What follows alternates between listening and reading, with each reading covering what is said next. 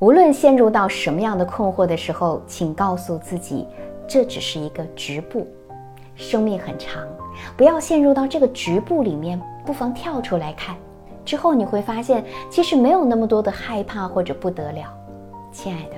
我们还年轻，一定要争取去做自己爱的事情，哪怕所谓的结局没有达到你的预期，但是爱的过程还是你的精神养分啊。它是你生命当中非常重要的记忆，这其实也是一种收获。我们太多的时候都停留在那种所谓世俗层面的那种回报，但却忘了在这个过程当中，其实最重要的收获是自己。我是小资，关注我，影响千万女性，收获幸福。